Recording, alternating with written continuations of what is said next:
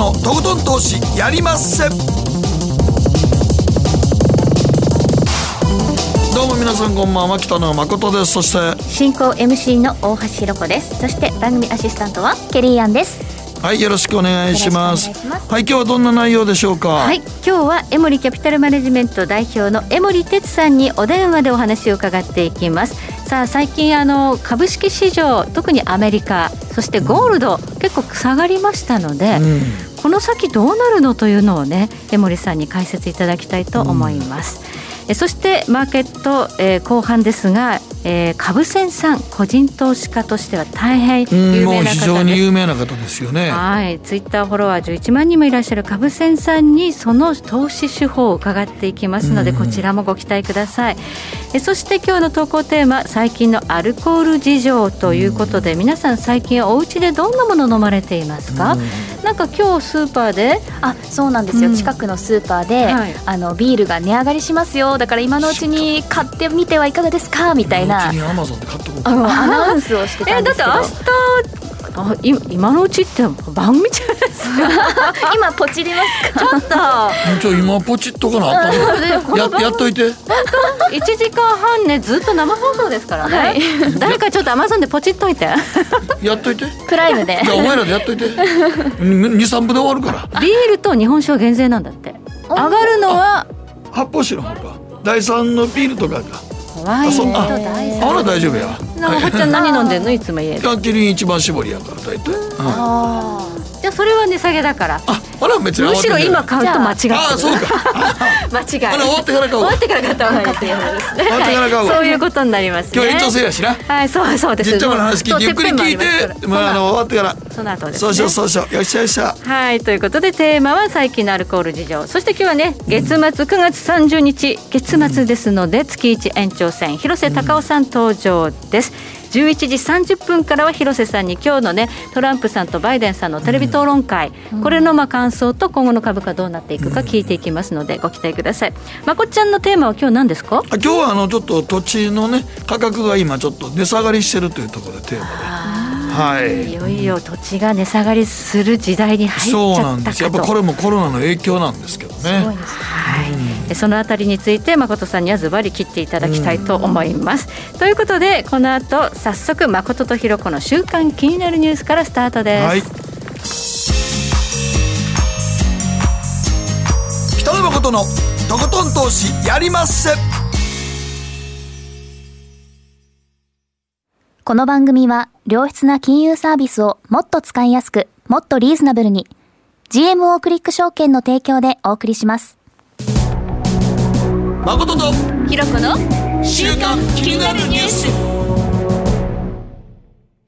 さて、ここからは、誠とひろこの週刊気になるニュースです。ここからはご意見番としまして、今日のマーケットフロントラインのゲスト、江森哲さんにお電話で参加していただきたいと思います。江森さん。はい。はい、よろしくお願いします。はい、よろしくお願いします。お忙しい中すいません。いえいえ、暇です。ではまずね、あの、今日の日経平均から振り返ってみましょう。今日大引けは353円98銭安、23,185円12銭で取引を終了しました。日経平均このところ底堅くて、えー、2万4千円目指しちゃうのかなというようなムードもあったんですが、今日は東京時間午前10時からトランプ大統領、バイデン候補のテレビ討論会があったということで、この影響があったんでしょうか？ね。いかがでしょうか、江森さん、今日安かった。多少あったと思いますけどね、はい、うんまあ、一応、マーケットではなんかこうバイデン氏がですね、はい、有利になっちゃうとこう株が下がるっていうふうに、一応そういう認識になってるみたいですよね。うん。なので、まあ、それを見ながらですね、はい、まあ、私も見ながら、はい、まあ、ひどい内容だなって思ってね、もう見てられないですよね。本当に。世界、世界一の、だって経済大国、軍事大国のトップを決めようっていう討論会には見えないですよね。あれをやっぱり見てると、いかに今、アメリカの国自体がもう衰退に向かってるかってよくわかりますよね。怖い。衰退ですいや、本当に、本当にそう思いますよ。うん。まあ、私はバイデンかあのあの、トランプ氏が勝つと思いますけどね、最後はね。あそうですか、うん。まあ、結局、彼にあの尻拭いさせなきゃいけないっていうのはね、うん、最終的な、まあ、方向に行くと思うんです。けど、まあ、ちょっとひどかったですね、まあ、そういうのもあってね、はい。まあ、日本株も売られたんですけど、まあ、最近ちょっと見てると、やっぱり日経平均株価2万3500円のところで結構オプションがね、いろいろあったりして、はい、外資系がやっぱりそこを今止めてますよね。あそうなん、ね、明らかにね、はい、うん。だからやっぱり、あの日本株、まあ、アメリカ結構強かったり弱かったりして、まあ、あまりこう変化なくて、はい、まあ、スルスルっと上がってきたんですけどね、まあ、うまくあの例のあの配当の権利取りなんかもあって、一気に上がって、まあ、そこをちょうどこうね、まあ、いい叩き具合のところに来たんでね、まあ、今ちょっと狙われてる状況ですけどね、はい、ここからが、まあ、真の力を試されるってところになりますよね。そうですね。新しい、こう、買いの起爆剤っていうのは欲しいところですよね。うん、あとやっぱり菅さんがね、やっぱり、あの、首相になられて、はい、まあ、期待感もあるんでしょうけれども、やっぱり今、菅さんが出している政策はもう完全に内向きでしょう。確かに携帯の値下げとか。携帯とかね、デジタル庁っていうのは海外と関係ない話なんで、外人からするとこれで国力上がるんですかっていうのはね、見えないんですよね。うん、だからやっぱり、まあ、小粒だし、あのまあや、やるべきだと思いますけどね、特にデジタル庁の話っていうのはですね、はい、あと給付金また追加っていう話もあるんでしょうけども、それだけじゃね、はい、国力自体がやっぱり上がっていくのかって話は、外人からすると全く受けないですよね、これね。まあ、NTT がどこも勝った言うても、結局、まあ、所詮日本国内のだけの話でね。あ通信の話って結局もうドメスティックな話なんで、うん、外人関係ないですからね、うん、その日本の成長戦略が見えないんですよね。うん、だそうあれも携帯料金下げられるから、もうそうやっとこうっていう感じですもんね。そうですよね。だからやっぱり、まあ、多少今後もその親子上場のね、解消とかね、うん、あの M&A とかっていうのも活発化するんでしょうけれども、うん、まあ、それでじゃあ果たして日本の経済が拡大していくのかっていうのとはちょっと話が違うかなと思いますんでね、はい、まあ、そこはちょっと外人買いづらいでしょうね。まあ、海外勢が買ってきてくれないとなかなか動かないですよね。うん結局日本人はこれ上がると個人投資家さんは売るじゃないですか。はいうん、それ以上に買わなきゃいけないんで、結構今、しんどいですよね。いや、だからやっぱり、商いが相当できないと、株価の上昇にはつながらないですよね。おっしゃる通りですね。やっぱり、あの、みんなが買いたいっていうね、うん、まあ、ある種、こう、ちょっとこう、バブル化するぐらいのですね、うん、ちょっとこう、みんながこう気持ちが高揚するぐらいのですね、材料が出てこないと、いけないから、まあ、菅さんにはだから、ですから、むしろそっちをやってほしいですよね、うんまあ、あの資金叩きとかね、じゃなくてね。携帯料金を下げるっていうのは、多分だからね、減税と同じぐらいの効果が多少あるというところなんでしょうけどね。うん、だから消費税下げるとか、そういうのと、まあ多分似た話で、ほとんど影響ないんですよ。うん財政の改善にもつながらないし、うんまあ、むしろ経済の規模であったり、その経あの企業の力をこう、まあ、引き上げるような政策にして、まあ、結果としてその財政が良くなるとかね、景気が良くなるって話していかないと、まあ、どうしてもね、発想がこう、まあ、こういうこと言うとちょっと失礼かもしれない、ちょっとやっぱり貧困っていうかね、ちょっと小さいっていうかね、そんな感じがちょっとしますよね。はい、まあ、コロナであぶり出された日本がいかにそのデジタル化とか、いろんなね、構造的な問題抱えてるかっていうところ、まずそこからって感じですからね。いや、おっしゃる通りですね。はい。はいそしてニューヨークダウです。昨日は131ドル40セント安、27,452ドル66セント。そして今日東京時間のダウ先は結構大きく下がってたんですが、今オープンしたニューヨーク市場ダウ平均今180ドル高と。いうことで、ニューヨーク市場は今日のテレビ討論会を受けて、買いからスタートしているようですね。なんかそんな感じですね。なんでしょうか？うん、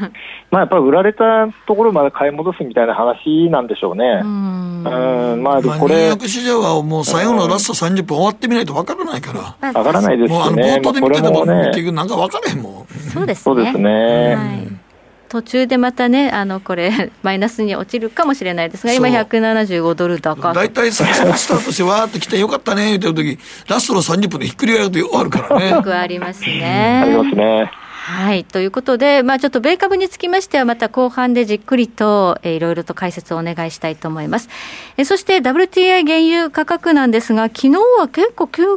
落というか大きく下げまして、1ドル31セント安、39ドル29セント。今少し切り返して39ドル41セントなんですが、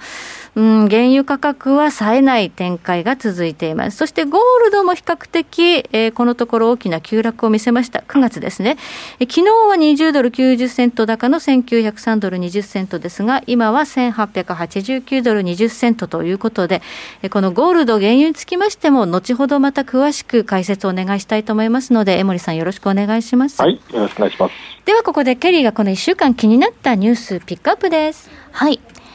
グルメプラットフォームのレッティ東証マザーズ上場へというニュースが出ています、はい、えー、レストラン情報などのグルメ関連プラットフォームを手掛けるレッティなんですが9月の28日に東京証券取引所への新規上場を、えーとえー、新規上場申請し、はい、で承認されたことを発表しました、はい、でこの上場予定日は、えー、10月30日と。あもうもう来月末。そうなんですよ、ねはい、そうなんです。でなんでこのコロナ禍の中、まあ、レストランとかね、一番大きく被害を受けてると思うんですけど、うん、レストランをユーザーとこう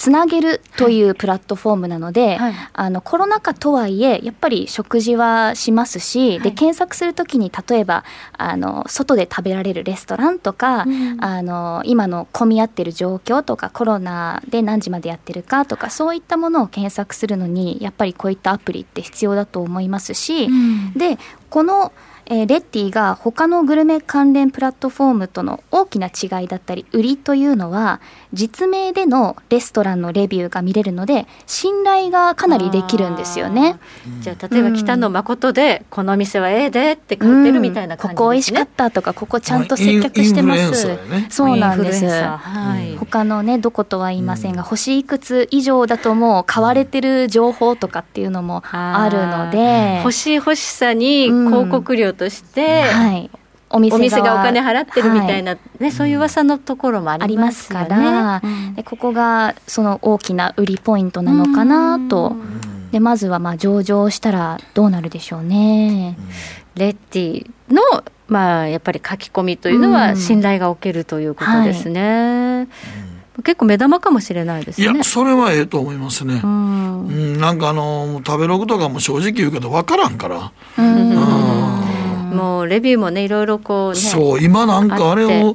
ね、いいねを1万ポイントで買売ったり買ったりしてる人おんねんってね。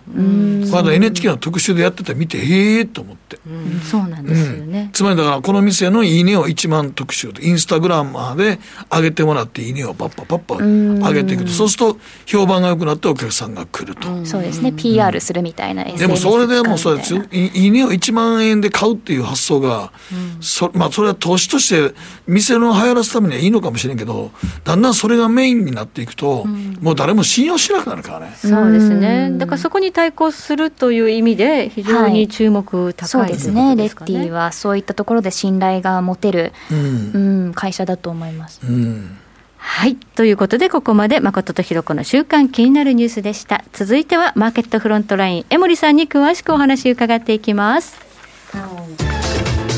北野誠のとことん投資やりまっせ。やりまっせって英語では？レッツはどうかな。ねえ先生好きって10回言って。それ10回クイズでしょ。いいから。じゃあ好き好き好き好き好き好き好き好き好き好き。僕も先生好き。え？もう。思わず笑みがこぼれる。株式 FX は GMO クリック証券。すると川上からどんぶらこどんぶらこ。どんぶらこって何？桃が流れてくる音だよ。じゃあかぼちゃは？か天ぷら粉天ぷら粉かな。鳥は？唐揚げ粉唐揚げ粉。パパおやすみ。置いてかないで。頑張るあなたを応援します。GMO クリック証券。バカモン。お前は周りが見えてないまた怒られちゃったよ。部長の前歯にノリするな！大学生のノリはもう通用しないぞ！はい。ノリをどうにかしないとまずいですね。部長歯にノリついてますよ。もっと楽しくもっと自由に。GMO クリック証券。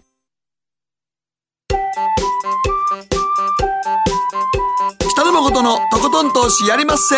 みんな集まる集まるよさて、ここからはマーケットフロントラインです。改めまして、エモリキャピタルマネジメント代表、エモリ哲さんに伺ってまいります。株式ゴールドの2強に調整入りの気配？というテーマなんですが、うん、ちょっと9月に入ってからですかね、なんか、マーケット不安定になってきました。いやもうでも、まあ予まあ、予想通りかな、アノマリー通りかな、9月はあかんっていうのがね。江森さん、いかがですか？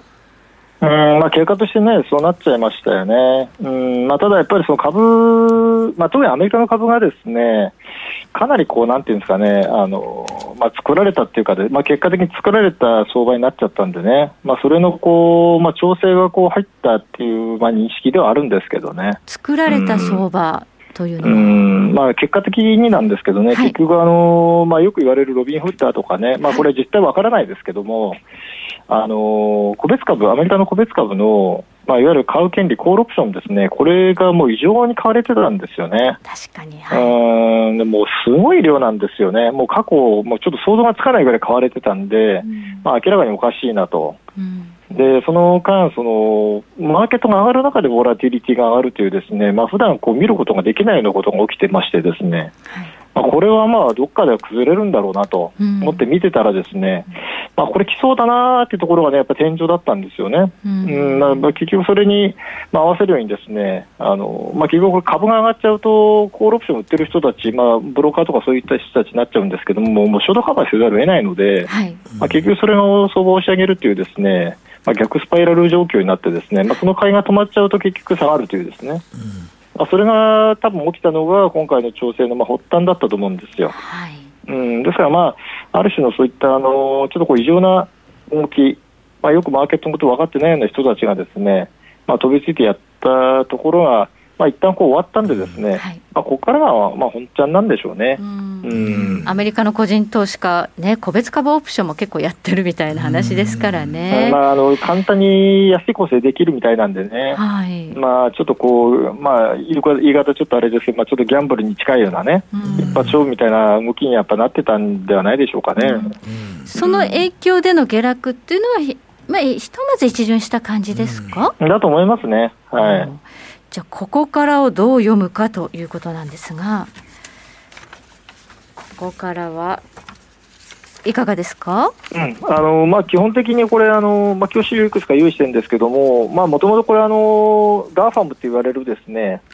まあ、いわゆるこう主要なハイテク株がまあ、牽引したきたマーケットなんですけど、まあ、この上がり方自体をこれどう評価するかってちょっと難しいんですが、はい、まあ、いずれにしてもこれもこれで行き過ぎてたってことはあるんだと思うんですよね。はい、であの今回、その調整する過程の中でですね今日ご用意した中でいうと,、えー、と3ページ目になるのかな。3ページ目。はい、えーと、ナスダック100ミニ先物の早期ポジションっていうのはですね、はい、とにかくこれ急激にですねショートポジションが異常に膨らんできてるというですねこの、まあ驚きですよね、これね。青いラインですね、これが急に下にビヨーンって伸びてるって、これはショートが膨らんでるってことですね。そうですね、まあ、ネットショートポジションになってるってことなんですが、この水準というのはなかなかこう近年見ることができない水準でですね、まあ、2006年とかにね、うん、2007年とかね、そういったところに戻らないとですね、ないんですよね。はい、これ、ヘッジファンドなんかがめちゃくちゃ売ってるってことですけど、この先、どういうことが起こると考えられますか？まあ、これは先物なんで、ですね、はい、最後まで買い戻ししなきゃいけないっていうのは、まあ、一つあるんですね。はい。まあ、もちろんその売り込んでるってことなんで、まあ、下がこう下に行くっていうですね、まあ、下落するってことにかけている人たちが多いっていうのはもう分かるんですけども、まあ、これだけ積み上がってしまうとですね、まあ、ここから売ってさらにどうなのかっていう問題は今度逆に出てくるわけですよね。うんうん、で過去やっぱりこれだけショートが積み上がっている状態を見ると、まあ、やっぱり戻るんですよね。はい、うん。なので、やっぱりそういうポテンシャル、マーケットのその需給のポテンシャルっていう意味では、やっぱり上に行きやすくなってきたなと、はあ、いうふうに思いますね。これだけ売っても、あのぐらいしか下がらなかったっていう見方、ね、いうことですかね。うんまあ、今回も10%ちょっとぐらいでね、止まりましたし、まあ、一部には10%下がったから弱気だみたいなことをおっしゃる方いますけど、まあ、ナスダックで10%、うんまあ、確かにきついかもしれないけど、まあ、20%ではないですからね、はいまあ、上昇相場は崩れだっていう判断は、まあ、今の段階ではできないと思いますね。はい、はい、そうするとまだ強気継続できる状況ということですね。うんまあ、強気も結局、そのハイテク株だけですから、そこはね、間違いない方がいいですね。うん、本当にあの今、アメリカ株で、まあ、これ、私出してるメール前でもずっと申し上げてるんですけど、本当にアメリカ株で収益上げようと思えば、もうハイテク株買うしかないので、うん、もうその入るときと降りるときをさえ、まあ、間違えなければってことになるんですけど、間違えちゃうとこれ大変なんでですね、はい、あそこだけはね、本当に注意しながらやるしかないでしょうね。ハイテクだけ、えー、オールドエコノミーはだめですかね、うん、結局あの、今日ちょっとご用意した2ページ目のチャートをもし戻れるんだったら見ていただきたいんですよね、はい。はい、結局、その主要な株価、 GAFAM ですね、グーグル、えー、アップル、フェイスブック、アマゾン、マイクロソフト、これは上がってるんですけど、それ以外の S&P495 っていうのはですね、はい、もうそんな上がってないんですよね。これ S&P500 から GAFAM 抜いたんですね。うん、495にし495にすると、この下の方に入ってまあ、 TOPIX よりはましですけど、うん、まあ、確かに上がってはいますよ。この5社だけですね、まあ、はい。うん、そんだけ差があるんですよね。うん、なので、本当にその、だボーラ・バフェットさんがよくね、分からなければ S&P これ買っとけばいいっておっしゃるんだけれども、はいそれじゃあね、もうね、うまくいかないですよ。っていうのは、やっぱりアメリカのもう GDP が今、ここ10年の平均が2.1%なんですよね、年率ね。はい、あの20年前はもう、40年前とかってもう3.8とか3.3%なんで、はい、もう明らかにね、アメリカの潜在成長率がですね低下してるんですよ。これはもう、企業の成長率も全体として落ちてるわけですよね。はいうんでそれで株だけ上がるっていうのは、もうお金をじゃぶじゃぶにしてるからだけなんで、はい、これはね、やっぱりね、非常に危険な状況だっていうのは、もう常に認識した上で、アメリカ株を取引しなきゃいけないと。はい特に今も大統領選まで1か月というところに来ていますので、まあ、かなりボラティリティの変動激しくなるのかなというようなことで、このビックスあたりをどのように読むかというのも一つ教えていただけますか？そうですね、一応あの、今の段階なんですが、まあ、ビックスだけ見るんではなくて、ですねビックスの先物があるんですよね、はい、でこれもさっきのナスダック100ミニ先物と同じように、投機筋がどういったポジションになっているのかっていうのは、ですね毎週これ発表されますから、一応確認はしておいた方がいいと思いますね。はいで現状はですね、まあ、大体ざっくり言うと、ネットショートポジションが10万枚っていう状況なんですよね。で、これ、ビックスがショートということは、はい、ビックスを売ってるってことなので、はい、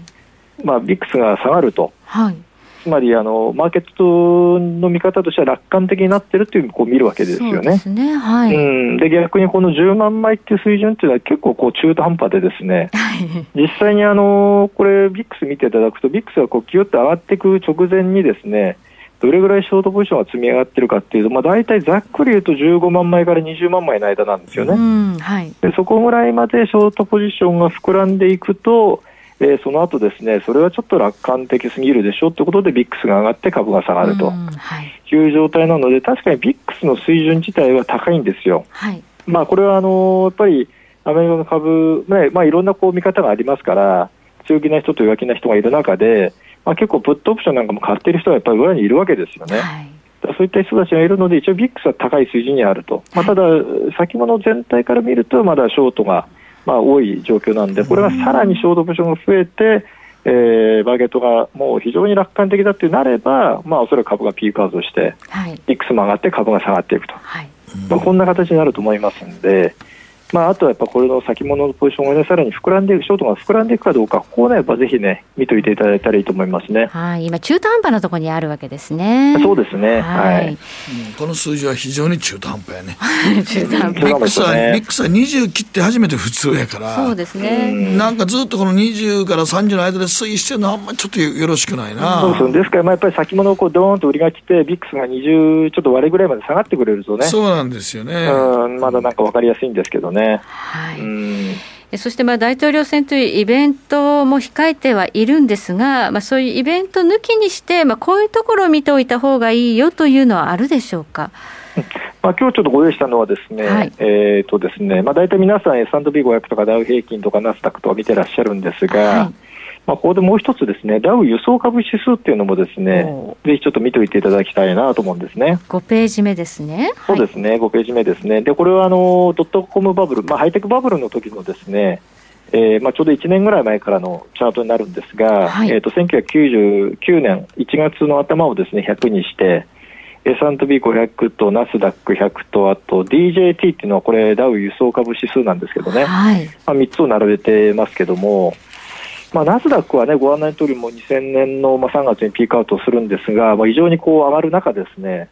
まあ、実はダウ輸送株指数はですね、まあ、早々にこう下向き、グレーの線ですけどね。本当だ、グレーの線下がってたんですね。はい。うん、まあ、なんとなくですね、まあ、それはやっぱおかしかったのかなっていうのはですね、まあ、後から振り返ればですね、はいこんなところにですね、はい、まあ、もしかしたらその将来的なこう行き過ぎ感があって、はい、えー、まあ、先にこうダウ輸送株指数がですね、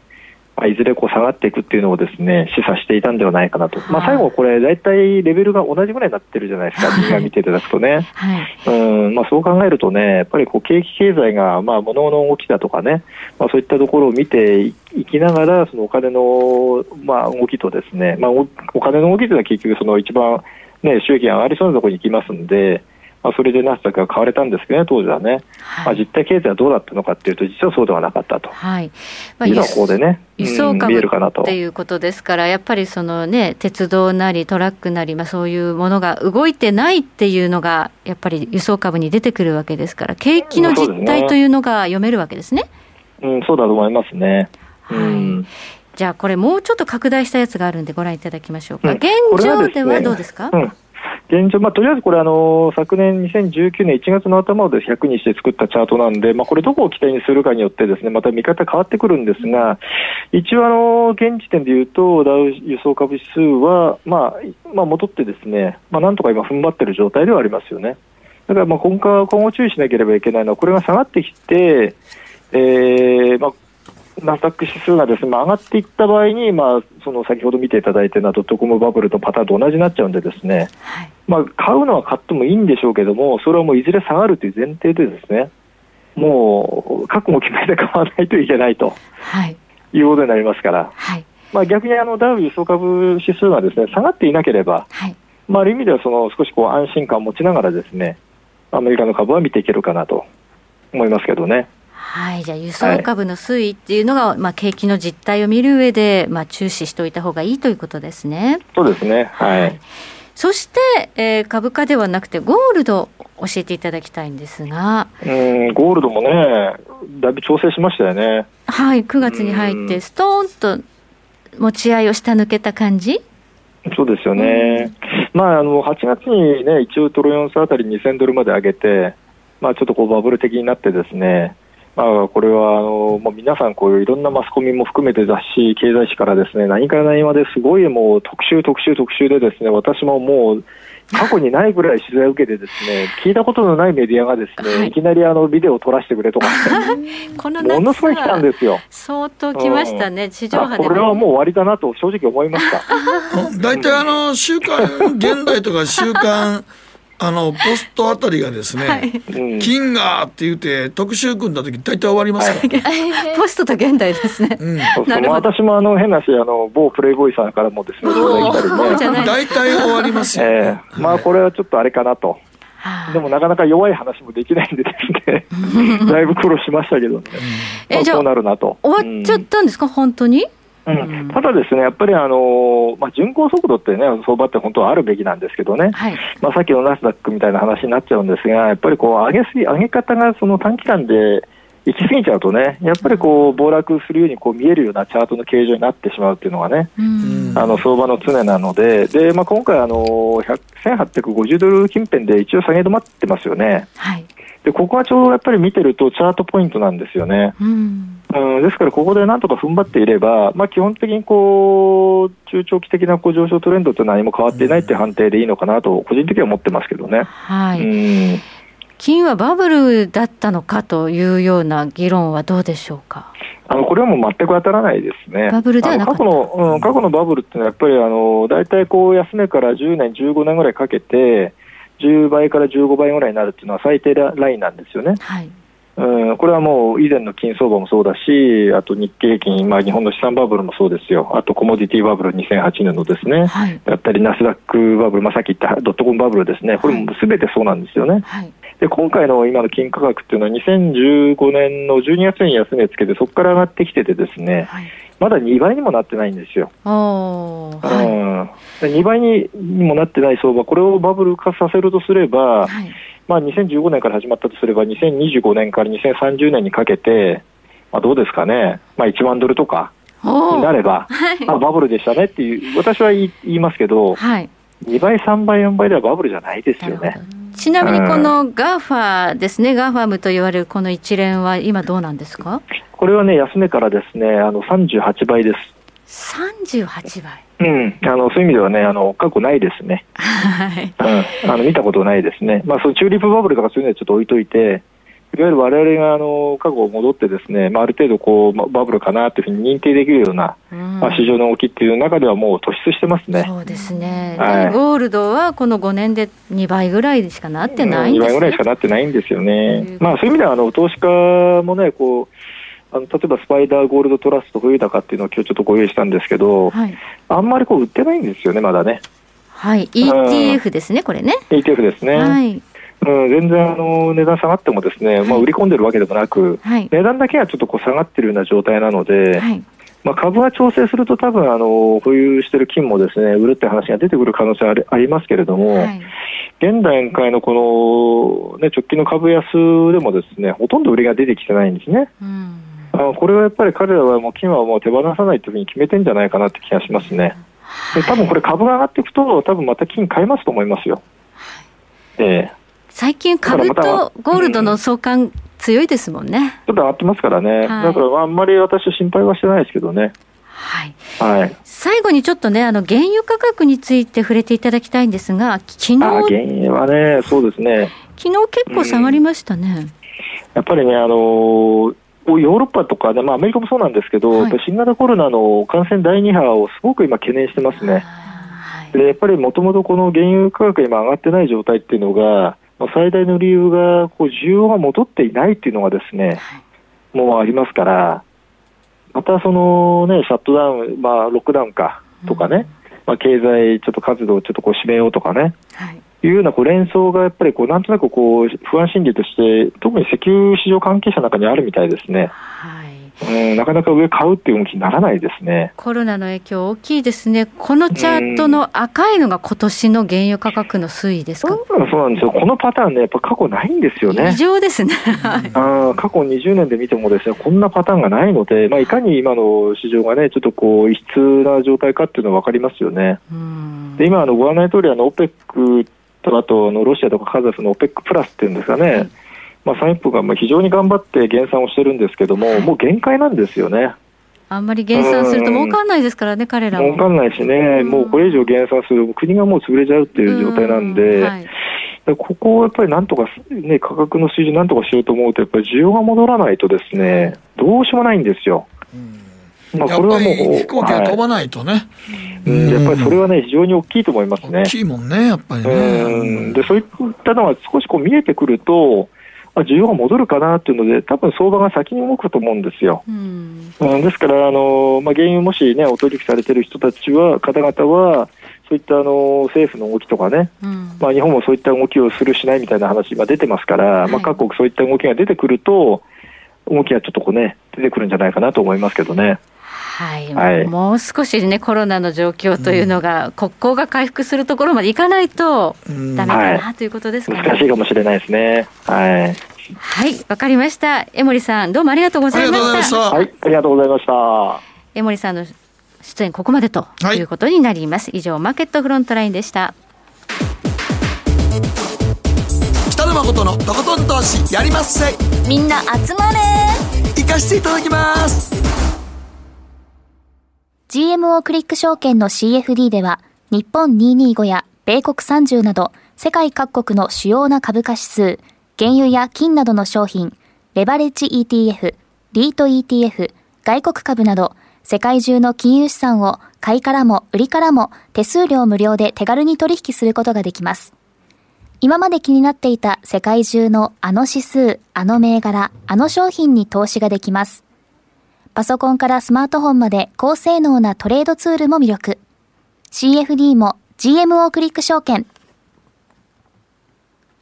GMO クリック証券株式会社は関東財務局長金賞第77号の金融商品取引業者です。当社取扱いの金融商品の取引にあたっては価格変動などの理由により投資元本を超える損失が発生することがあります。お取引をする際は、当社のホームページや、契約締結前交付書面にて、手数料などの諸経費及びリスクについて、十分ご確認ください。北野誠のとことん投資やりまっせ。もう寝る暇ないわ。なのに肌ツヤツヤ、ツヤツヤ、ツヤツヤ。マーケットのリアルということで今日は個人投資家の株仙さん。はい、お電話で出てもらいます。もしもし。こんばんは。あどうもこんばんは。よろしくお願いします。株仙さんでもこの間のね、あの一度出てもらったあの個人投資家のゆうとさんが、すごいあの尊敬してるということで。いやいやいやいや、名前がたくさん出てきました。はい。恥ずかしいんですけど、すいません。いえいえいえ。もう本当にあのね、あの、ツイッターフォロワー数は11万人ということでございますけども、いつ頃から株やられたんですか？そうですね、僕はあの本当にもう1988年の、うん、えーと、から投資を始めていて、も中学2年からやってるんですけど、はいはいはい、年でもう32年目になりました。なるほど。人生の半分以上やってる感じですね。もうそうですね、本当に半分、3分の2ぐらい株に使っている。1987年ってことは、うん、ちょうど日経がまだまだこれ、日本がこうバブルで、うん株価がガンガン上がってる時ですよね。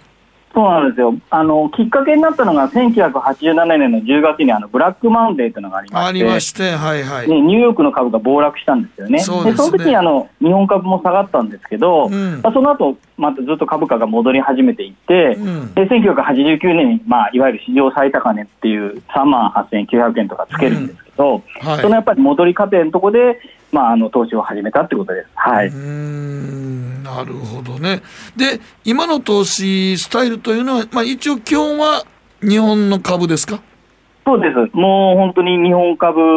もうオンリーに近いぐらいなんですけど、うん、まあ、あの勉強のために、まあ、最近はちょっとあの外国株を少し買ってみたりとか、はい、あとは先物とかオプションとか、あるいはその現物資産として金とかも、うん、まあ、これは本当にもうあのメインがほとんど株式投資なので、うん、あのまあ、あまり大きいウェイトは占めてないんですけど、一応少し、はい、あの細々とやってます、はい、なるほど、基本的にはあの株式投資のトレード手法はというと、どういうやり方なんですか？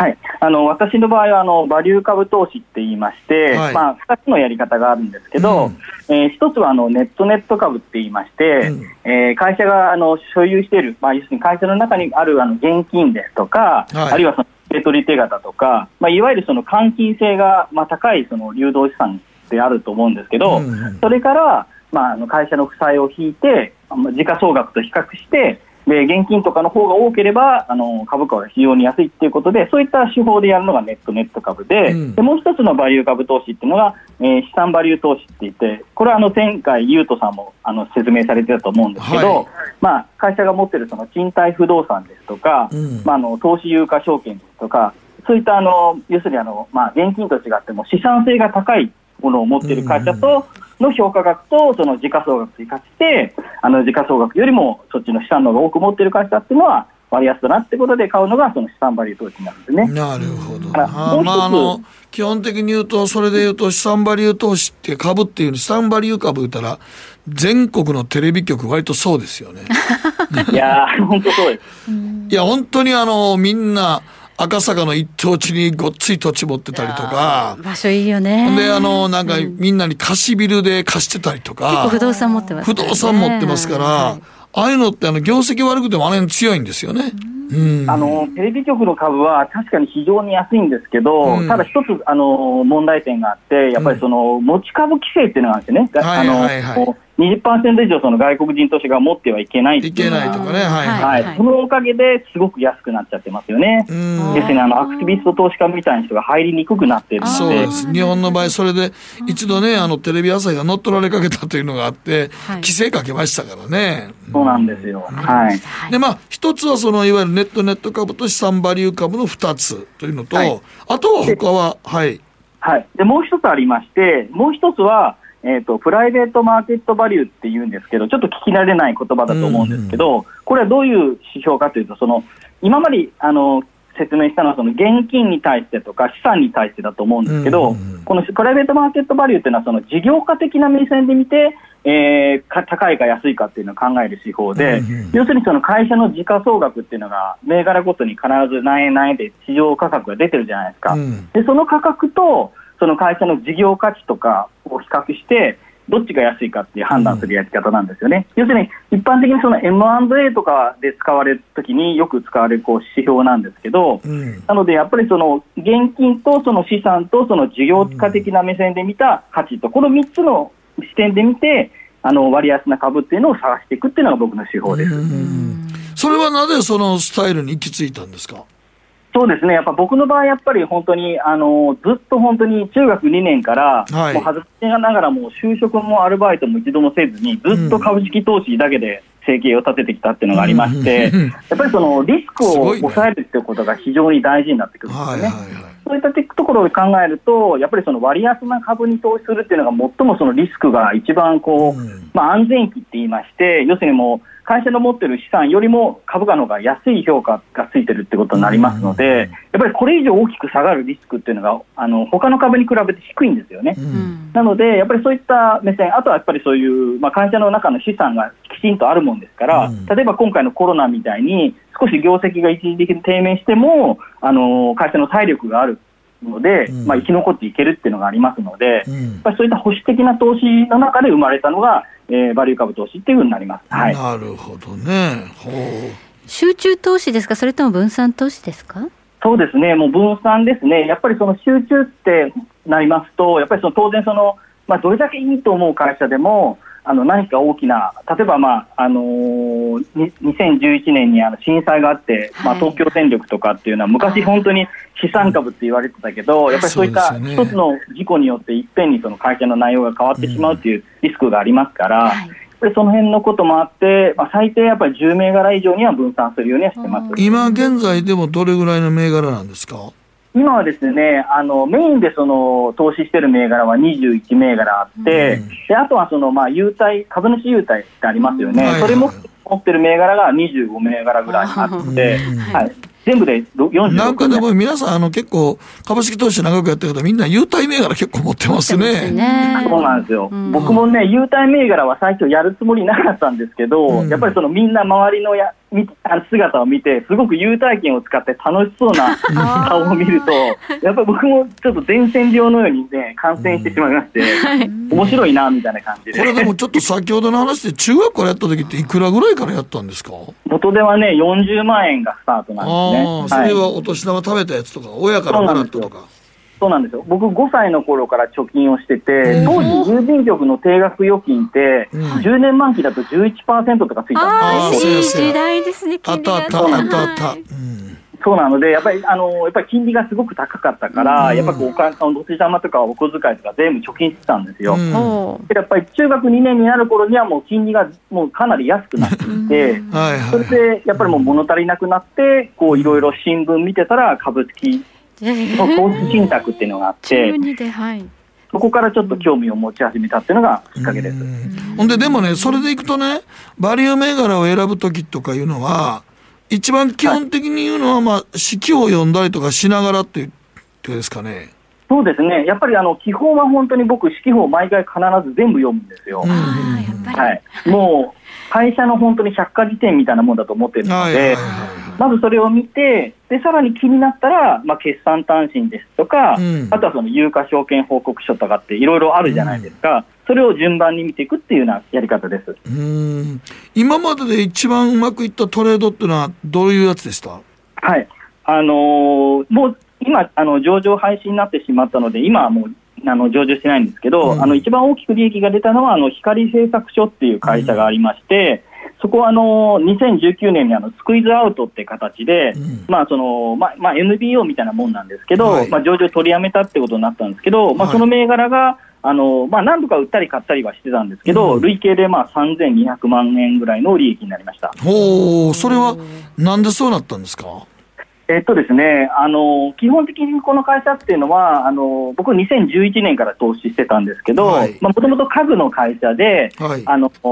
やってた会社なんですけど、はい、まあ、なかなか家具事業が利益が出ないということで、うん、あの不動産賃貸事業っていうのを始めたんですね、うん、でそれがその思いのほかうまくいって、会社の利益のほとんどがその不動産賃貸事業になったっていうのがあって、でそれでまあ結局、そのすごく収益が安定してた割には、やっぱりそのえっと、上場する、要するにあのセクターあるじゃないですか、はい、そこで不動産がメインなのに不動産業というじゃなくて、卸売業のところに属していたので、やっぱりみんな気づかなかったってなると思うんですよね。はい、でそれで僕は会社の中身を見て、まあ、無借金っていうか、貸し借り歴もなかったし、その持ってる不動産も東京の、まあ、すごくいいところ、僕はあの、会社の持ってる不動産を現地まで見に行くのが好きなので、それが趣味やねんね。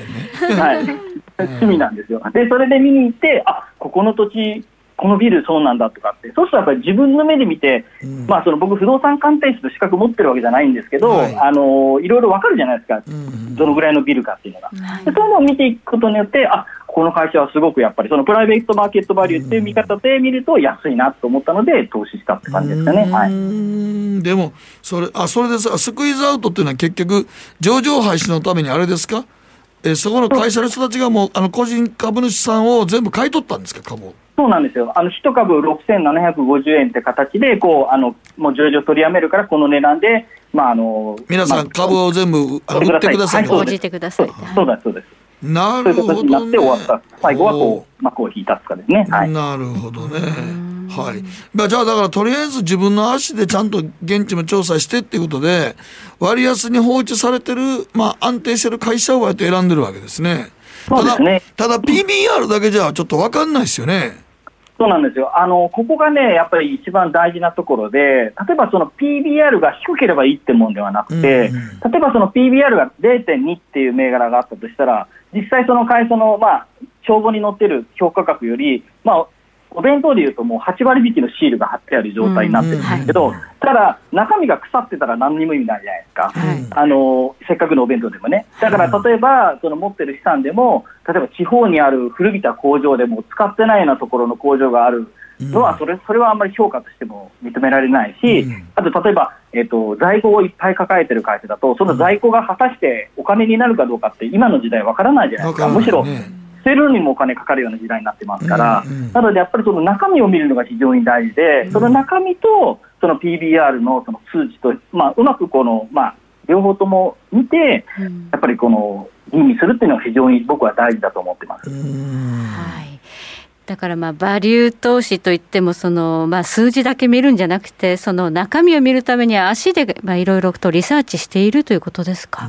そうですね。やっぱりそれがやっぱり僕はあの自分自身その投資をやるきっかけとして大事になったんですけど、やっぱりそのなかなかそのこう紙だけでは見えてこないところってあると思うんですよね、はい、指揮法とか決算書とか、まあ、それだけじゃ見えなくないのがあって、やっぱりその会社に実際にね、まあ、あの株主総会なんかまさにそんな感じだと思うんですけど、実際に行ってみて、その社長さんがどういう人なのかとか、あとその、まあ、小売業とか外食産業だったら、実際にお店に行ってみるっていうのが、僕、すごく大事なことだと思っていて、なぜかっていうと、やっぱり、決算書とか決算単身、決算書とかまあ指揮法っていうのは、いわゆるもう過去の情報じゃないですか。でも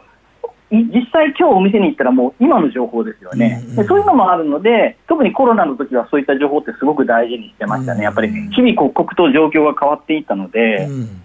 そこをやっぱり見る意味では、現場に行くっていうのはすごすごく重要視してます。はい、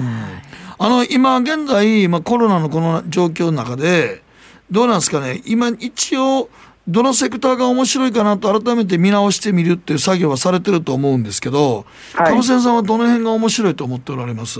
そうですね、やっぱり僕はあのもう先ほども言ってます通り、やっぱり実際に自分で行ってみるっていうところを重視してますから、うん、どちらかというと B2C に近いような業種になると思うんですけど、うん、やっぱり特に今回はやっぱり小売業とか、まあ、小売業の中でも百貨店ですとか、うん、あるいはそのアパレルですとか、そういうとこってやっぱりかなりコロナで大きく打撃を受けていて、株価も本当にもう会社によってはもう5分の1とか、もう10分の1近くまで下がっちゃってる銘柄あるんですよ。うん、結構ね、うん、そうなんですよ。でもとはいえ、全部の会社が僕、ダメになると思ってなくて、必ずその中から復活する会社って僕はあると思うんですよ。でそういった銘柄をどう自分の足でこう現場を見て、どうこういうふうにね、自分の頭の中で、あ、この会社はやっぱこういうことを取り組んでるんじゃないかとか、やっぱりその会社も、あの、人生もそうだと思うんですけど、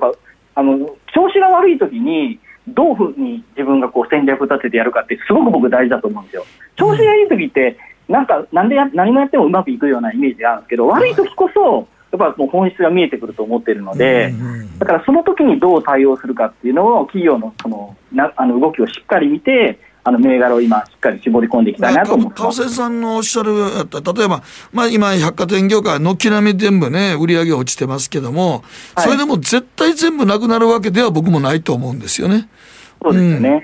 そうすると、どっか残っていくとこは何かを持って、そこがだからまあ、ぐっと大きくなるチャンスでもあるわけですよね。そうなんですよ。あのやっぱり僕一番大切にしてるのは、みんながもうダメだと思ってる銘柄の中に絶対こう金の粒があると思っていて、みんながいいと思ってる会社の株ってもう高いじゃないですか。そうやね。はいはい。そう。だからやっぱりこう見捨てられちゃってるけど、僕はその中でいいなと思う会社をこう見つけて、そこに僕はちょっと愛情を注ぎたいなと思ってる派です。この間なんかツイッターでずっと株仙さんのつぶやき見してもうたら、割とあの、はいなんていうんですかね、不動産、不動産っていうか、まあ、大手のね、開発業者とかは結構面白いんじゃないかと。はい、そうですね。うんそうなんですよ。やっぱりあのー、今その、先ほどもちょっとね、あの、放送でも出てたと思うんですけど、はい、その不動産の先行きの価格がどうなるかっていう話が今、テレワークとかも含めてあると思うんですけど、やっぱり、とはいえ、本当の一等地っていうのは、必ず価値は僕残ると思っていて、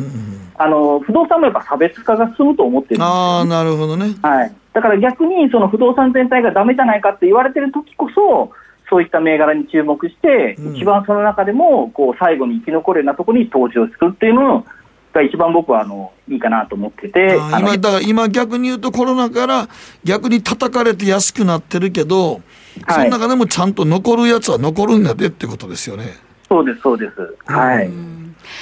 今あのコロナ禍でどちらかというと IT 銘柄ハイテク系日本株の物色されてマザーズなんか上がってますけどそういうこのグロースはやらないんですか、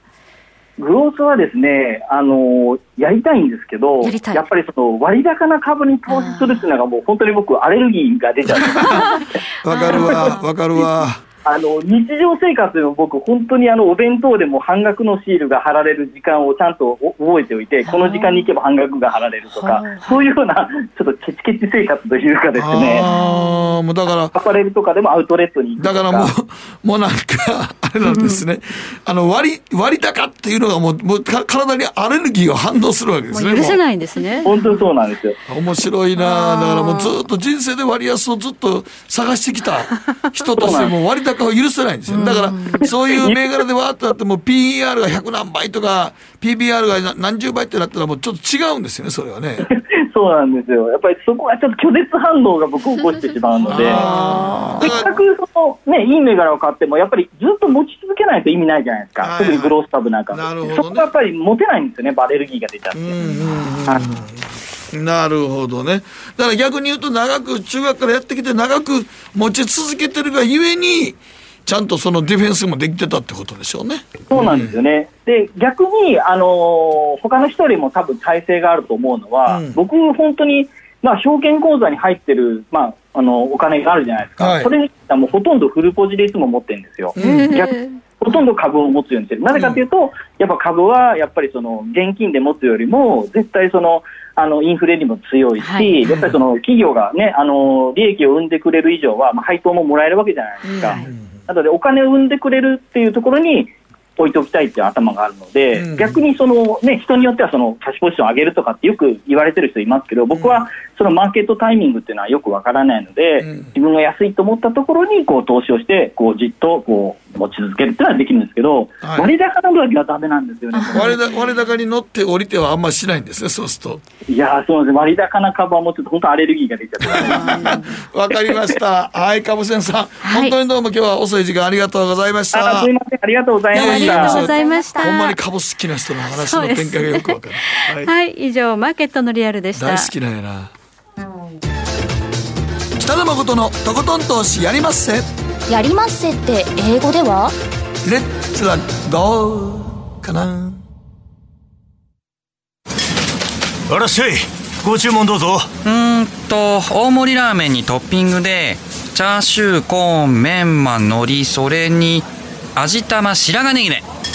あバターとワカメも。全部のせ一丁。シンプルにわかりやすく。株式 FX は GMO クリック証券。占えましたぞあなたの未来。えどんな？あなたは努力次第で大きな成功を収めます。ただし野菜中心の食事と早寝早起き適度な運動をして健康なんだよ。母ちゃんのセリフと一緒じゃん。未来は自分で切り開く。株式 FX は GMO クリック証券。すると川上からどんぶらこどんぶらこどんぶらこって何？桃が流れてくる音だよ。じゃあかぼちゃは？こ天ぷら粉天ぷら粉かな。鳥は？唐揚げ粉唐揚げ粉パパおやすみ。置いてかないで。頑張るあなたを応援します。GMO クリック証券。さてここからは皆さんからいただいた投稿を紹介していきます。今日のテーマ、はいアルコール事情はいボジョレ女房さんから。最近意外なアルコール飲料に、えー、出会ってハマってます。それは黒みりんです。コロナ禍で品不足の高濃度のアルコールを探していたら酒造メーカーの品がヒットしました、えー、料理にも使えるように普通のみりんと珍しい20年熟成の黒みりん購入しました。いろいろと使い道書いてありましたが試しに飲むとこれはいける。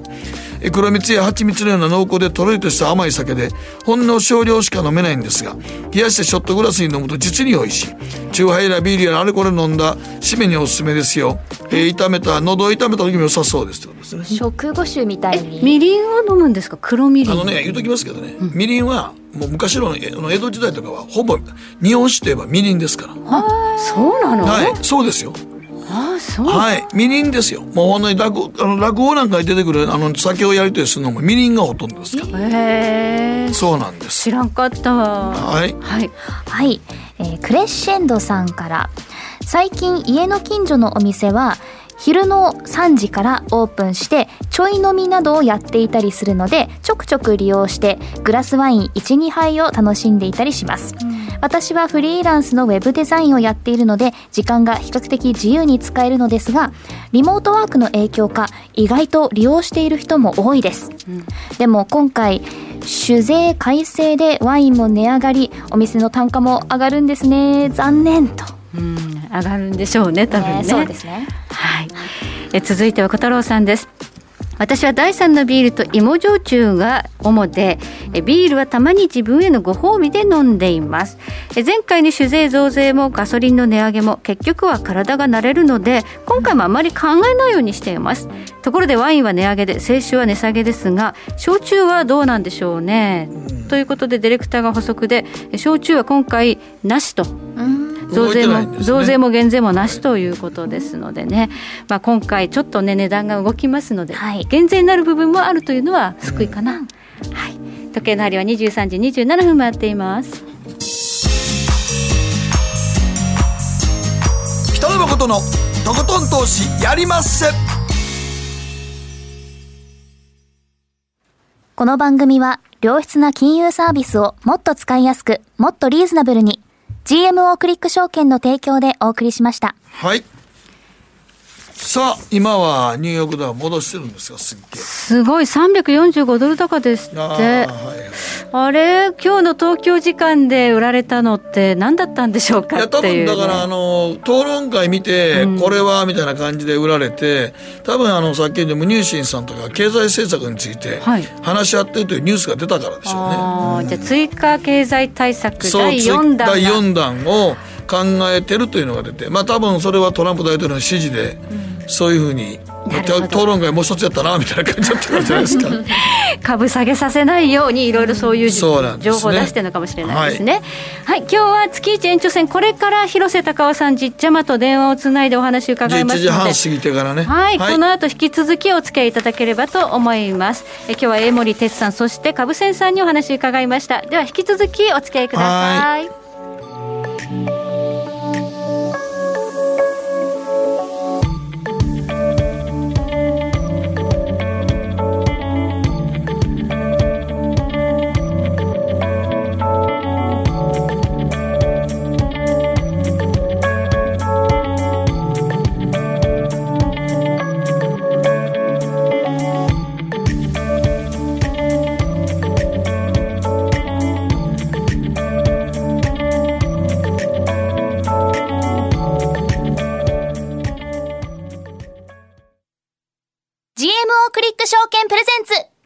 北野誠のとことん投資やりまっせ。月一延長戦。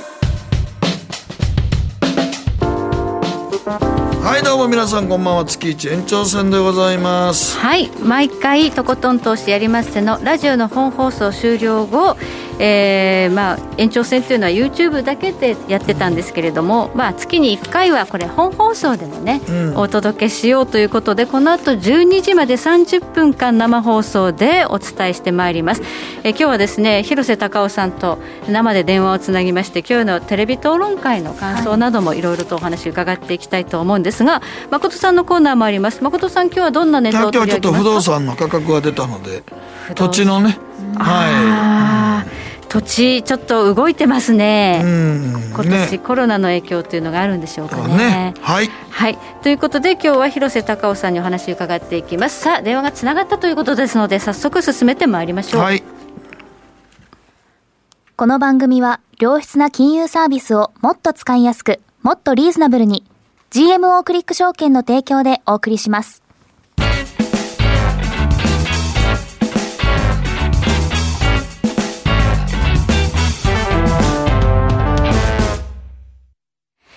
さて、ここからはマーケットホットラインです。今日はアメリカ・フロリダ在住コンテクスチュアルインベストメンツ LLC 広瀬隆夫さんと電話がつながっています。はい、こんばんは。よろしくお願いします。よろしくお願いします。はい、ということでございまして、広瀬さん、今日の 討論会はどうやったんですか？はい、引き分けですね。引き分け？なんかあのバイデンさん一緒に乗ってしまいましたね。えー、激しい応酬がありました、はい、でも相手を KO するような、まあ、あの決定打は出なかったということですよね。はい、で、えー、明らかだったことはジョー・バイデンは Sleepy Joe じゃないと、まあ、 Sleepy Joe というのは、まあ、彼は居眠りばっかしてるというふうにあの批判されるので、それでまあ、 Sleepy Joe というあだ名がついてるんですけども、昨日のパフォーマンスに関して言えば、全然スリーピーじゃなかったということですよね。逆に言えば、はい、あまあ、トランプ大統領の下で、まあ、どちらかというとこうあ、うん、まあ、なんていうんですかね、えー、あんまりそのお行儀が良くない政治というのがずっと続いてきてたんですけれども、それに対してジョー・バイデンが大統領になったらもっとこうみんなを一つ国民の心を一つにまとめるほのぼのとした明るいキャラなんじゃないかと いうふうなことを期待してた人は昨日の討論会でえ？ジョー・バイデンってこういうキャラだったっけって感じで、ちょっとびっくりしたんじゃないかなというふうに思います。そうですね。もっと温厚かと思ってましたけどね、なんかね。意外と攻撃してましたね。はい、意外と攻撃してましたよね、ね乗っかって。そうですよね。あ昨日議論されたことっていうのは、例えば新型コロナ対策とか、はい、あとトランプ大統領が、うん、所得税払ってなかったんじゃないかとか、あと最高裁、えー、判事の指名問題とか、それから郵便による投票の是非をめぐる問題とかそういうふうにまずトピックをそのモデレーターの人が決めてそれその枠組みに従ってそのディベートが進んでいったんですよね。だからその、まあ、カバーされてなかった問題というのもあったんですけどもその中で僕が一番大事だったんじゃないかなと思うのは、えー、最高裁判事の指名問題だと思います。うん、で、えー、この前、えー、っとルース・ギンズバーグ、うん、判事と呼ばれる、まあ、女性のその、まあ、権利ですよね、はい、それを、まあ、擁護することで非常に功績のあったあ、まあ、国民的英雄と言ってもいいと思いますけれどもあそういう判事が、はい、まああの死んで、はい、それでその後任にね、えー、っとトランプ大統領はエイミー・コニー・バレットという方を指名しました、はい、で、えー、もう大統領選挙11月3日まであと33日くらいしかないということで、えー、ちょっとあまりにも指名がバタバタしすぎてるんじゃないかと。で最高裁判事ってすごく大事な決断だよね。と、うん、それだったらもっと時間かけてゆっくりあの吟味した方がいいんじゃないの？と。いうことが、まあ、今非常に問題になってるんですよね。はい、で、えー、っとなぜこの点が大統領選挙の行方を左右するかといえばですね、はい、その民主党の支持者というのはこの最高裁判事のその構成が左に寄ってるのか右に寄ってるのかということを非常に気にするんですよね、はい、民主党の支持者は。はい、なので今回また共和党の息のかかった判事が大統領によってご領主的に指名されるということになったら、もう我慢できないということで、投票所に赴こうという形で民主党支持者の投票率が上がる可能性があるんですよね。だからこの問題が重要なんです。はい、でもう一つあの昨日の、まあ、ディベートの中で問題になったのは郵便による投票。でこれもなんか日本人にはピンとこないと思うんですけども、今、アメリカあの新型コロナでものすごく外出しにくい雰囲気になってるんですよね。で投票所に行くのもちょっと嫌だなっていうふうにみんな感じるほど、うん、まあ、コロナが蔓延してるわけですけれどもそうすると郵便による投票も OK なわけなんですけどもそれをどんどんやろうじゃないかっていうことが今言われてるんですよね。でえー、郵便による投票をしようと思ったら事前に登録しなきゃいけないんで、まあ、あその有権者本人の準備がいろいろ必要なんですよ、うん、でそういうことは民主党の支持者はあのきちんと励行するんですけども、はい、共和党の支持者はあのズボラであんまりそういうことしないんですよ。ですから、はい、郵便投票率が高くなると、うんトランプ大統領は不利になると。だからトランプ大統領は昔からそのいや郵便局は信用ならんとかね。全然届かないじゃない？郵便がとかって、そういうふうにディスってるのは、そういうことなんですよ。なんで多分今回のその大統領選挙を決めるのは、この最高裁判事の指名問題で、民主党支持者が怒って退去して投票所に赴くか、うん、あるいはその郵便による投票をその民主党支持者がたくさんやるかどうか、うん、それにかかってると思うんですよね。はい、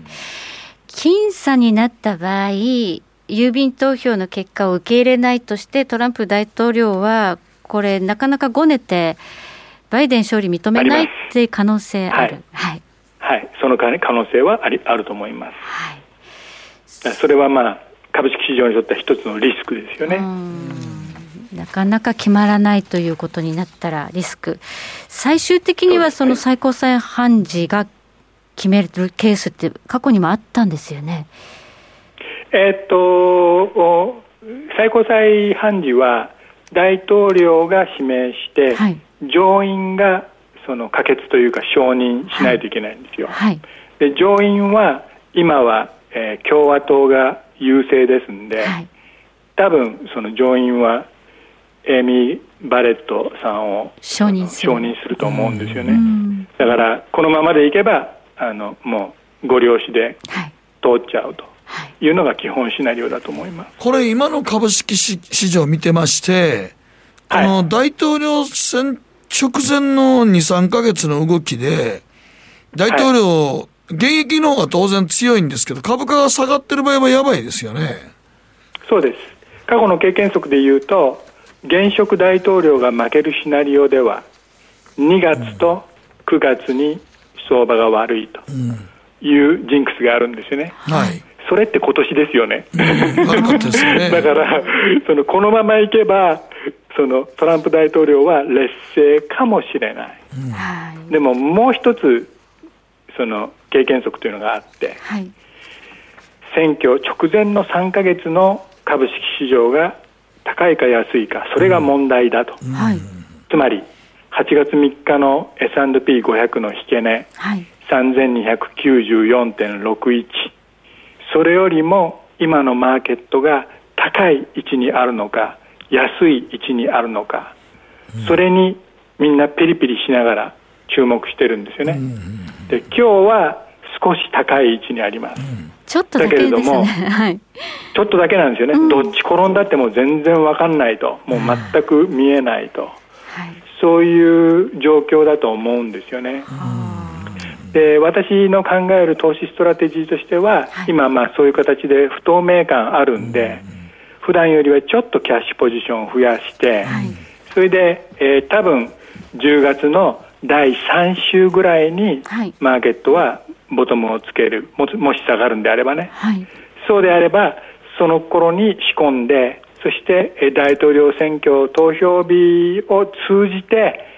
12月1月までロングのポジションをなるべく引っ張りたいと、そういうふうに考えてます。結果がトランプさんでもバイデンさんでも年末高っていうシナリオイメージでいいんですか？そうです、はあ、はい、はい、えー、過去の経験則見ると、はい、現職大統領が負けたシナリオでも、はい、あの株式市場はその結果には嫌気はあまりしませんでした。だからトランプさんの時は大番狂わせだったですよね、はい、それであの結果が発表された時にみんなあーって感じでもうあの絶叫したんですけれども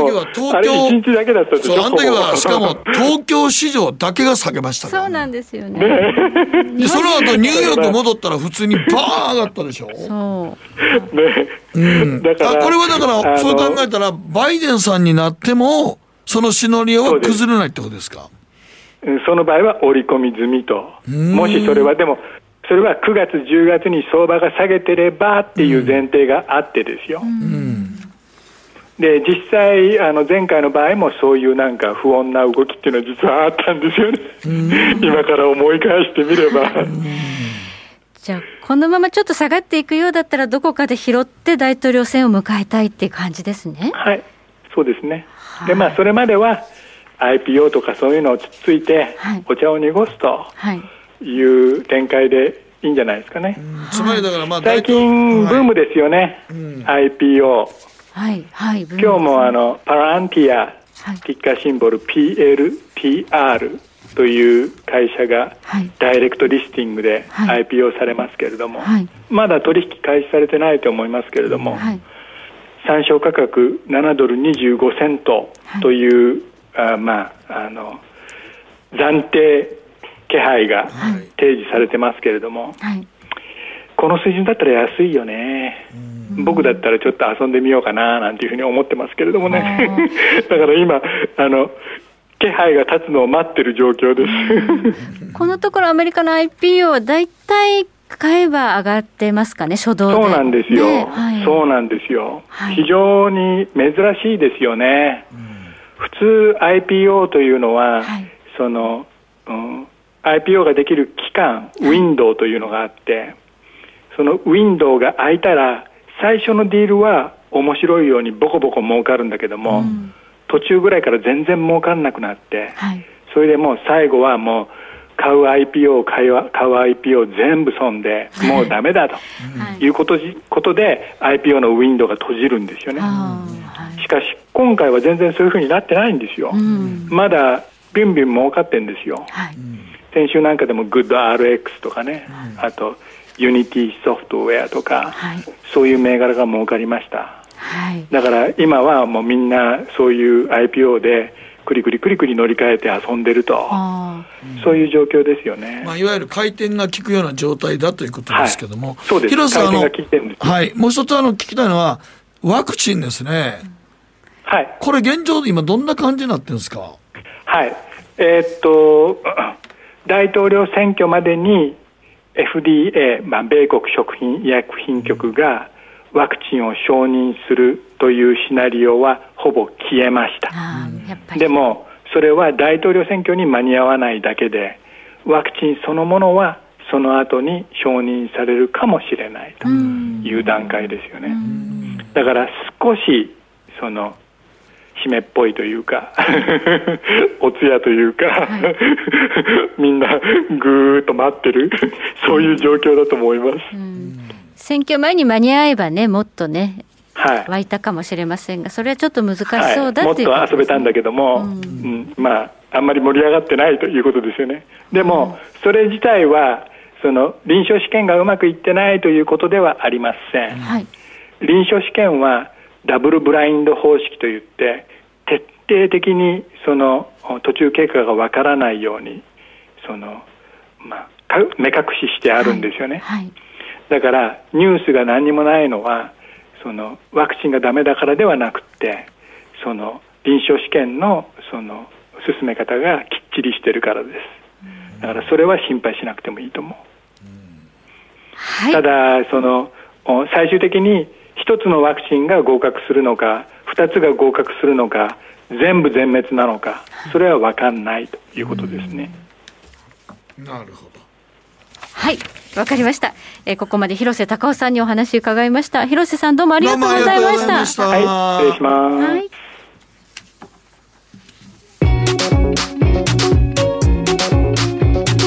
北野誠のとことん投資やりまっせ。月一延長戦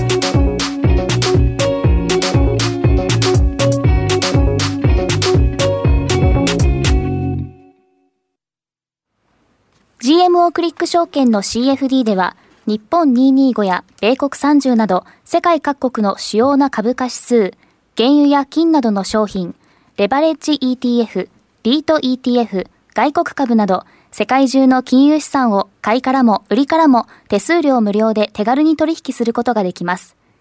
今まで気になっていた世界中のあの指数、あの銘柄、あの商品に投資ができます。パソコンからスマートフォンまで高性能なトレードツールも魅力。CFD も GMO クリック証券。GMO クリック証券株式会社は関東財務局長金賞第77号の金融商品取引業者です。当社取扱いの金融商品の取引にあたっては価格変動などの理由により投資元本を超える損失が発生することがあります。お取引をする際は当社のホームページや契約締結前交付書面にて、手数料などの諸経費及びリスクについて十分ご確認ください。北野誠のとことん投資やりまっせ。月一延長戦。さて、ここからはやりませマンスリーニュースのコーナーです。さあ、誠さん、注目のトピックは？いや、あの、土地の価格ですね。土地はい、今日日経なんかもすごい結構出てましたけども、はい、あの、地価が、土地の価格が訪日客減で44%下落してますからね。44%が下落ですね。下落。だから、あのー、もう、はっきりと、大阪でも、はい、あの、名古屋でもそうなんですけど、駅前の、割とちゃんとさ、あの、オフィス街はほとんど土地の価格動いてないんですが、はい、ちょっと離れた繁華街は、今すんげえ下落してます。繁華街はダメですよね。うん、だだから逆、今、びっくりするのが、うん、一番値段が下がるんと言われたら銀座が結構下落してるんですよ。はい。いつもあの銀座の前の旧居堂の前が上がった上がった、上がった上がった、この一坪が何ぼやとか1メートルが何千円何千万やって言うてニュースになってるんですが、はい、あの辺が今軒並み下がってますので。はい。だから、あの、いわゆるオフィス街よりも、いわゆる飲み屋街とかの土地の価格がどんどんどんどん下がってますからね。飲み屋とか、まあ、買い物、うん、ショッピングの、まあ、街とかいうところですかね。だからいわゆる繁華街と言われてるとこはかなり、もう今、土地がガガガラガラっと下がってますから。はい。だから大阪やったら梅田の大阪駅の表玄関はあれですけど何倍になると、はい、繁華街になるとガラガラっと下がってます。それはやっぱコロナの影響ですよね。いや、もうコロナの影響ですね。どう考えても。そうなんですよ。だから、あの、結構、あんまり皆さん詳しくないかもしれませんが、僕の知り合いの、あの、弁護士さん言ってますけど、あの、この年末までに、飲食店の30%ぐらいは多分倒産するやろと。わ厳しい、厳しいですね。もうだからコロナでこれはっきりとすごい二極化して、価格の土地の価格の下がらないとこは下がらないけど、ちょっと、なんていうか、あの、レジャー系のところの土地はどんどんどんどん下がっていって、うん、もう訪日外国人は帰ってこなかったら、ただ日本は本当に今低金利なんで、はい、金借りてなんか不動産投資するのには、本来なら外国人の人は、外国の投資家は結構買ってるんですよね。うん、うん、だけど、もうちょっとね、国の人数も減ってきてるので、そういう遊びの繁華街のとこはどんどんどんどん軒並み、土地がこれが多分下があの下がっていくので、はい、非常に土地は二極化すると思いますね、これから。はい、買っても回せないですよね。回せないです。要するに、そこで収益上げられる土地じゃなくなっちゃったっていう評価なんでしょ？だから今日の株船さんの話につながるねんけど、はい、やっぱりそれでも残るとこは残っていくよっていうところになると、うん、そんなすごいオフィス街の一等地の土地をきっちり持ってる会社は株式投資の対象になって、うん、そこが軒並み他を倒していくんだろうなと思いますね。だからその、まあ、銘柄選択、土地もどのエリアだとかいうのが、かなりこう明暗分かれるってことですね。そうなんですよ。この一角はだめだけど、ちょっと行けば、ここは大丈夫みたいな大丈夫みたいなとこですね。だから今まで、この間まで、ついこの間まで、名古屋の人らも、はい、すごいね、もうすぐリニ、リニモだ、リニアモーターカーだって言ったのが、急に今、全然その話題が 名古屋では上がらなかったですね。だって既存の新幹線がガラガラみたいな、そうなんですよ事態になっちゃったわけですからね。うんはい。えー、特にね、その東あ、これ書き込みでコロナじゃなくても飲食店は3年で70%閉店。それはそうなんです。そうじゃなくて、その閉店した後に普通は次入ってくるんですよ。あ回す、回るってことですね。そう、だからところがこれが今不動産業界で言われてるのは入ってこないんですよ。入ってこない。もうそのビルとかに。歌舞伎町でももう一棟これ幽霊ビルみたいになっちゃったとこあるみたいですよ。うん、そうなんですよね。だから本当にでもただ一番怖いのは、うん、今までその銀座とかやったらそういうややこしい家賃を下げて、いろんなところに入ってもらおうとしなくても勝手にみんな入ってきたのが、ね、ややこしいとこにもう安くして、もうええよ、何でも入れてもうたらええやんって言うと、うん、結構そうなると、今度は治安が悪化するって絶対あるんですよ。ですね。なるほど。うん。そこなんですよ。悪循環ですね。うんな隙間だらけになるとやっぱ治安もね悪化するよね。そうなんですちゃんとした人に入ってもらわないとっていうのはと思うんですけどもなかなかできないっていうのがあって、うん、多分これからでもその GoTo キャンペーンとか GoTo イートとか言ってるんですが、うん、どっかで国がなんかを腹積もりを決めて、ちゃんと、ちゃんとこのコロナに対するマーケットの対しての、その広報、アナウンスをどっかでしないと、今あまりにも人任せなんです。うん、うん、それはこの下落はちょっと止まっていかないと思いますけどもね。はい。うん、やっぱあの不動産の下落ってやっぱバブル崩壊の印象があるので、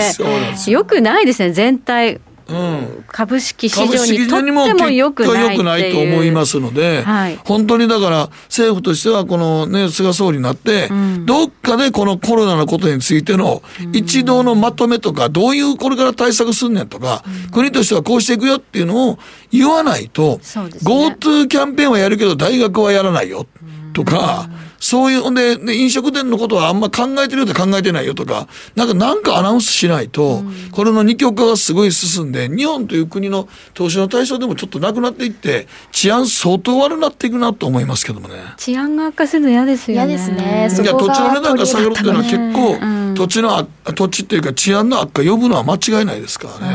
はい、まあ、菅政権の,、ね、あの目玉の改革事項っていうのは、いろいろ報じられています、うん、例えばね、携帯電話とか、中小企業、ね、地銀の再編とか、うん、そっちは割に痛み伴う部分ですので、うん、そこを先じゃなくて、まずコロナっていうのをもっと、あの言ってほしいですね、そうなんです。分かりやすく。まずコロナの今の現状を、こんな感じですよっていうのを、あのワクチンがどうのこうじゃなくて、今の現状をちゃんと言わないと、はい、もうほんま飲食店の方たちも潰れるんじゃなくて、そのテナントにも次の人が入ってこない状態で、そうすると連鎖して、いろんな店がどんどん倒れていくっていうのは、不動産業界にとってもすごい痛手なんで、はい、結構大変やなと思いますけどもね。はい、今日の日経ニューをね大きく書いてありましたけど、三大都市圏際立つ苦境ということで、もう大阪名古屋東京。その都市部よりちょっと地方の4都市は少しだけ上がったみたいなんでそうなんですね。それもちょっとあの一つの大きな変化。リモートリモートなんです需要ですよねこれね。そうなんです。リモートで真ん中に行かなくてもいいじゃんっていうところなんですよね。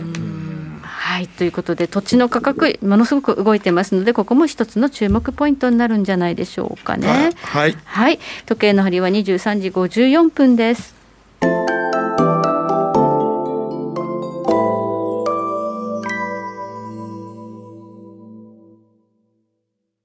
さてそろそろお別れの時間が近づいてきました。はいこの番組は良質な金融サービスをもっと使いやすく、もっとリーズナブルに GMO クリック証券の提供でお送りしました。だからね、あの今もね、あのー、先ほど言ってましたリニリニアモーターカーですけど、あれもなんかあんな東京名古屋間を40分で結ぶ言ったんですが今も工事も始まってますけども、うん、このコロナでなんかそんなに移動しなくてもいいんじゃねっていう。ねリモートでみんな地方に住むようになったら、そうなんですよ。必要ないって言われちゃうかもあの大プロジェクトが。そうなんですよ。もうでも工事始まってます。大プロジェクトなんですけどあらら。今もう新幹線とか乗客数見てると、うん、東京名古屋間40分確かにまあできたら素晴らしいと思うねんけどなんかそういうビジネスとしてそれをすごい使おうとしてたんやけど果たしてそれがねっていうのはちょっと今立ち止まって考えなあかんと行かなくてもいいよね。ウェブで会議でいいじゃんっていうふうになってきちゃったもんね。でだんだん出張費もね実際の話企業減らしてますのでね。も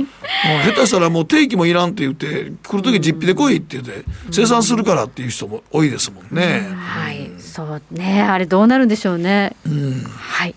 えそして、えー、今週来週の注目スケジュールというのを押さえておきましょう。もう今日9月30日で9月終わり、うん、もうラストですね。10、11、12最後の3か月に入ってい。きます、うんはい、早いですね。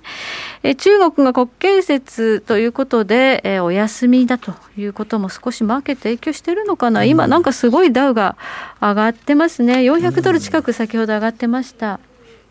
ねなんか金利がちょっとね、あの上昇気味です。え長期債利回り、今0.679%ということで、このニューヨーク時間に入ってから結構上がっているという状況です。えですから今週末はもう雇用統計発表なんですよ。うん、はいそうか。そうなんですそうですね。もう10月ですもんね。そうです。明日から10月ということで、はい、今度の金曜日は2日、えー、雇用統計が発表になります。うん、そして来週は ISM などが出てきますので、重要指標いろいろありますよということですが、なんといってもやっぱりもう大統領選挙まであと1か月とそうです、ね、いうことですので。まあ、ここからちょっとしばらく株式市場は迷走するでしょうけどね。ねっていうのはもうさ、その今日みたいな無認証の会議やって、うん、追加の景気対策っていうのはまあ言ってますけど、うん、まあ、それもね今一時そうなってるとしても、うん、実際の大統領選挙近くというとまた株価乱高下しますからね。するでしょうね。ここで大きくリスク取るかっていうと多分ショートカバーで上がったりねそうなんですよ動いてるだけで、うん、新規でしっかりとした買いが入ってくる時期ではなさないんですよね。だってこの時期はアノマリ的にも大体10月もパフォーマンス良くないですし。大統領選の終わる前ぐらいに買ってくるのがいいんじゃないですか。ね、じっちゃまも言ってましたね、10月第3週ぐらいに安値があれば拾いたいという。う、ん、11月頭ぐらいからまあだんだんだんだん待ってたらいいんじゃないかなと思いますけどね。はい、はい、ということで、えー、今日は延長戦、えー、てっぺんまで皆さんお付き合いいただきました今日はたくさんの方にねご覧いただきましたね。はい。ありがとうございます。ありがとうございます。すごいなと思います、ね、はい。広瀬隆夫さんのファンがたくさんね見てくださったということで皆さん最後までお付き合い誠にありがとうございました。おやすみなさいまた来週。